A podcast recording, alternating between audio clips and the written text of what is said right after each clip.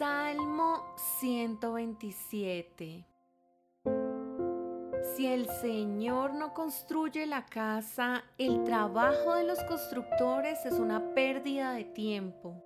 Si el Señor no protege la ciudad, protegerla con guardias no sirve para nada. Es inútil que te esfuerces tanto desde la mañana temprano hasta tarde en la noche y te preocupes por conseguir alimento porque Dios da descanso a sus amados. Los hijos son un regalo del Señor, son una recompensa de su parte.